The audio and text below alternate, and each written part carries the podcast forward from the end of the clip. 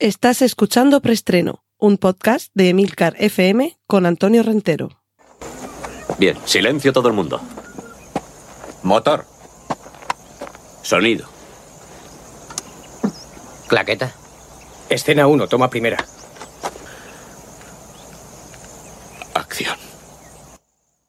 Saludos, feliz año 2022 y bienvenidos a un nuevo episodio de Preestreno, el podcast de Milcar FM donde hablamos de cine y series de televisión.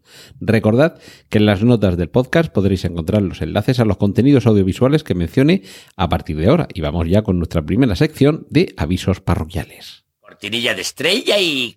Para recordar simplemente que en la plataforma Discord tenemos un canal desde el que podemos entrar en comunicación. Lo tenéis disponible o bien en la propia aplicación, buscando los canales de emilcar.fm o en la página web emilcar.fm barra Discord. En cualquiera de los dos sitios llegaréis al canal preestreno, ya digo, dentro de Emilcar FM, y ahí podemos seguir hablando de este tema que tanto nos apasiona, como es el cine y, ¿por qué no?, las series de televisión. Cortinilla de estrella y... Vamos con la primera sección, eh, cine, y tenemos el tráiler final de Moonfall la luna cae sobre nuestras cabezas y, a ver, es uno de los cataclismos más grandes que pueden suceder en este planeta, así que por lo tanto estamos ante una de esas magníficas películas palomiteras de catástrofes de la factoría Michael Bay. Eh, otro que está también en, todas las salsas últimamente es Timothée Chalamet, que por cierto, y yo creo que le pega bastante el aspecto del personaje que va a interpretar en una de sus próximas películas, es que va a ser nada menos que Bob Dylan en una película cuyo título, a los que siguen al famoso premio Nobel musical, eh, si recordáis, Bob Dylan, cantante, compositor y premio Nobel de literatura, hubo un momento muy polémico en su carrera musical que es cuando comenzó a tocar con una guitarra eléctrica y aquel famoso grito de Judas por traicionar las esencias de la música que hasta ese momento interpretaba, pero ese es el título de la película sobre su vida, Going Electric, que por cierto no es la primera película que se hace sobre su vida, pero en este caso el director James Mangold creo que va a tener una visión eh, interesante que aportar sobre el personaje. Y sí que es cierto, yo esto lo veo, no voy a decir que como algo negativo, pero bueno, por ponerle algún pero, el propio Bob Dylan va a ser productor, con lo cual yo me barrunto, me malicio que la película no le va a, dar demasiada cera, sino que va a ser más bien un poquito agiográfica. Y eh, lo que podemos ver también es el primer vistazo a una película que eh, es obra de Zack Snyder, después de su Liga de la Justicia, continúa con trabajos con cierta polémica. Y en este caso, bajo el título Rebel Moon, Luna Rebelde, lo que está preparando es una película que en su momento fue rechazada como proyecto cinematográfico incluido en el universo Star Wars. Evidentemente las comparaciones van a ser odiosas cuando se proyecte esta película y comencemos a ver que el malvado de este planeta podría ser muy bien Darth Vader, que esta rebelión a la que se llama a uno de los protagonistas podía estar encabezada por Luke Skywalker, que el planeta donde tiene lugar esa, esa rebelión podría ser muy bien Tatooine o Endor o Hot, el mundo helado de Hot. En fin, las comparaciones seguramente serán odiosas, pero sí que serán interesantes de llevar a cabo cuando esta película llegue a las pantallas. Y mientras tanto, lo que podemos ver también es el tráiler de The Unbearable Width of Massive Talent o El insoportable peso del talento masivo. Una película en la que Nicolas Cage interpreta a Nicolas Cage que acepta un millón de dólares para asistir, siendo Nicolas Cage, a la fiesta de cumpleaños de Pedro Pascal que interpreta a un jefe del crimen. Es decir, tenemos a Nicolas Cage, a una metarealidad y una metaficción. Tenemos al meta Nicolas Cage. Y de nuevo, una vez más, este actor nos entrega un capítulo más de su propio género cinematográfico. Cortinilla de estrella y Vamos con la sección de remakes y secuelas. Eh, a ver, esto es un poco como los toros, ¿vale? División de opiniones. Gal Gadot protagonizará el remake de Atrapa un ladrón, una de las obras de arte, de las obras maestras de Alfred Hitchcock, protagonizada por Cary Grant, por Grace Kelly, y el maestro del suspense nos llevaba a, a, a Monte Carlo, casi como en un anticipo de lo que luego sería la vida de Grace Kelly como princesa de Mónaco. Y ahora va a ser Gal Gadot quien protagonice este remake. Y lo cierto es que quizá ya está un poquito mayor, pero yo creo que como, como remake en cuanto a aspecto actor, como tipo de galán, eh, salvando las evidentes distancias, pero George Clooney podría haber sido un magnífico trasunto del Cary Grant de Atrapa a un ladrón. Pero bueno, en este caso, de momento, esto es lo que sabemos. Eh, esto es la película que a lo mejor algunos piensan que no debería hacerse, sobre todo después de que la última película de Gal Gadot con The Rock y Ryan Reynolds no haya sido precisamente un grandísimo éxito. Pero la que a lo mejor muchos sí que estamos esperando con mucho interés es Destino Final 6. Debo confesar mi absoluta debilidad por esta saga, sobre todo, más allá de lo imaginativo de sus muertes, por convertir en el villano de la película a la muerte, pero la muerte con minúsculas, es decir, no, un personaje calavérico con una guadaña y una túnica negra, no, no. La serie de sucesos, de acontecimientos o de circunstancias que conducen a que una persona pierda la vida. Y desde luego los que hayáis visto alguna de las entregas, de las cinco entregas de Destino Final, ya sabéis que esto es un tour de force, a ver dónde sacamos la muerte más complicada, truculenta, elaborada, de, de, de, además tratando de superar con una saga las de la anterior. Y no quiero desvelar demasiado por si alguien no ha visto la saga al completo, pero el cierre en Destino Final 5 me parece, y los que sí que la habéis visto, esto lo vais a pillar eh, enseguida, me parece un cierre redondo en su perfección. Pues bien, John Watts, el director de, la, por ejemplo, de la última película de Spider-Man, de Sin Camino a Casa, tiene en preparación la sexta entrega de esta saga, ya, de esta, de esta franquicia que con destino final 6 en principio se estrenaría directamente en cine. Eh, perdón, en cine, en, plataforma de streaming, en lugar de en cine.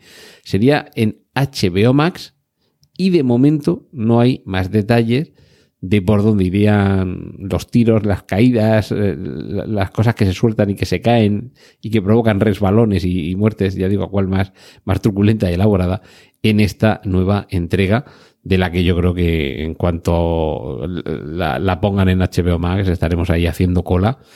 Y no te digo yo que no, aprovechemos la coyuntura para unos días o unas semanas antes pegarle un repasito a toda la saga. Cortinilla de estrella y y continuamos con nuestra sección de series. Tenemos eh, más imágenes de Elizabeth de Vicky como Lady D en la quinta temporada de The Crown que se estrenará en noviembre de este mismo año. Y podemos ver también el tráiler un poquito largo, pero que creo que sirve para plantear muy bien la situación de esta serie. La serie Bel Air, el nombre de este mítico barrio de Los Ángeles, de California, que evidentemente pierde por el camino el Fresh Prince del título original. Ya no es el príncipe de Bel Air, sino simplemente Bel Air, pero también hay que, eh, hay que recordar que esta serie ya deja de ser una comedia, pasa a ser un drama sobre la historia de ese chico de Filadelfia que se metió en un lío, aquí veremos que en esta serie es un lío bastante más gordo que pelearse con unos chicos en el campo de baloncesto, y va a vivir con su familia en el lujoso barrio de Bel Air. Y a partir de ahí toda una... Esto es lo que se suele denominar en, en guion cinematográfico el pez fuera del agua, que es esa narración sobre alguien a quien hemos sacado de su ambiente y del contraste entre sus costumbres o el lugar del que proviene a las nuevas costumbres a las que se tiene que adaptar o el nuevo lugar donde, donde llega a instalarse.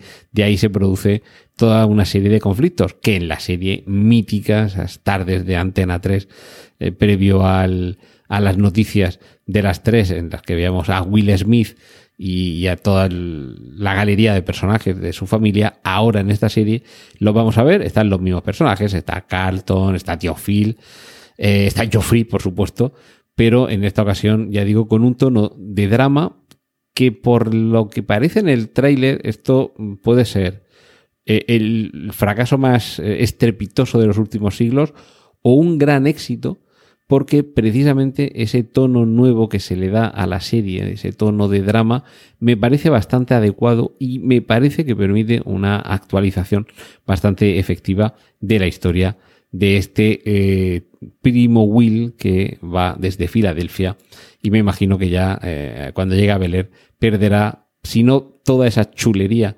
asociada a la comedia, pero sí que perderá algunos de esos, de, esos guiños y de esas en muchas ocasiones aquí en la versión española, debidos también al doblaje, muchas de esas bromas y de esas coñas que eh, a lo largo de los siglos casi continúan, digo de los siglos porque esto es una serie del siglo pasado, continúan todavía vigentes.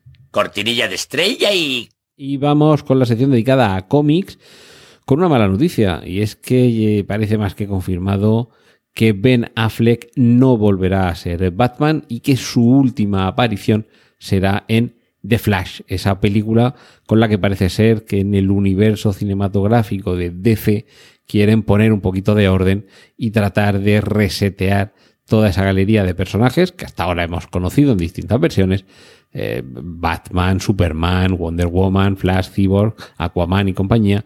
Y que ahora, a partir de este The Flash, quizá se trate de hacer algo parecido a lo que eh, han hecho con Spider-Man sin camino a casa y lo que parece que harán con Doctor Extraño y el multiverso de la locura, que es ordenar las distintas versiones de algunos personajes.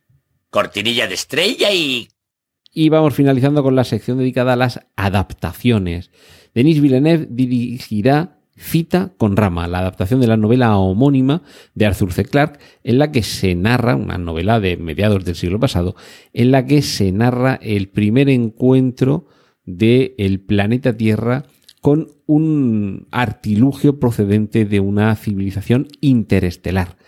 Cuando hace unos años apareció, se detectó el cometa Oumuamua, eh, si no recuerdo mal, en hawaiano significa viajero lejano, eh, yo me acordé inmediatamente de esta novela.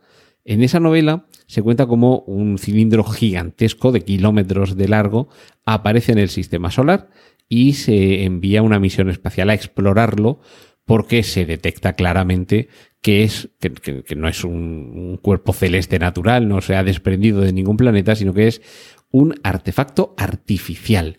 Y se descubre en su interior, no voy a desvelar nada, pero vamos, se descubre en su interior que, que sí, que efectivamente es algo que procede de otra civilización. Y uno de los puntos curiosos, aparte de que los ramanos lo hacen todo por triplicado, es que esa nave tiene, eh, tiene forma de objeto cilíndrico casi un cilindro puro, ya digo, gigantesco, kilométrico, y Oumuamua, este cometa eh, interestelar, que se sabe que procede de fuera de nuestro sistema solar por eh, el trazado de su órbita, tenía también una forma más bien, más que esférica, por ejemplo, eh, tenía una forma alargada, casi de cilindro, digo, que, ocasión perdida para en lugar de Oumuamua, viajero lejano, haberle llamado Rama. La cuestión es que eh, Denis Villeneuve, si había alguien que podía dirigir, dirigir Dune, parece que era él, y si había alguien que podía dirigir Cita con Rama, parece que va a ser también él. Pero eso sí, no tengamos prisa porque primero tiene que rodar la segunda parte de Dune y salvo que haya noticias sobre algún otro proyecto, quizá algo más eh, contenido en cuanto a tamaño de producción para afrontarlo con posterioridad, todo indica que este será su próximo proyecto. Pero claro, si la segunda parte de Dune podemos esperarla para el año que viene, vamos a dejar por lo menos dos o tres años y ya para 2025 o así esperaremos esa cita con Rama. Y finalizo esta sección y esta semana el preestreno con esta noticia que tiene que ver con Wes Anderson, con Benedict Cumberbatch y con Roald Dahl, porque la maravillosa historia de Henry Sugar va a ser el próximo trabajo de Wes Anderson, ya digo, dirigiendo a Benedict Cumberbatch.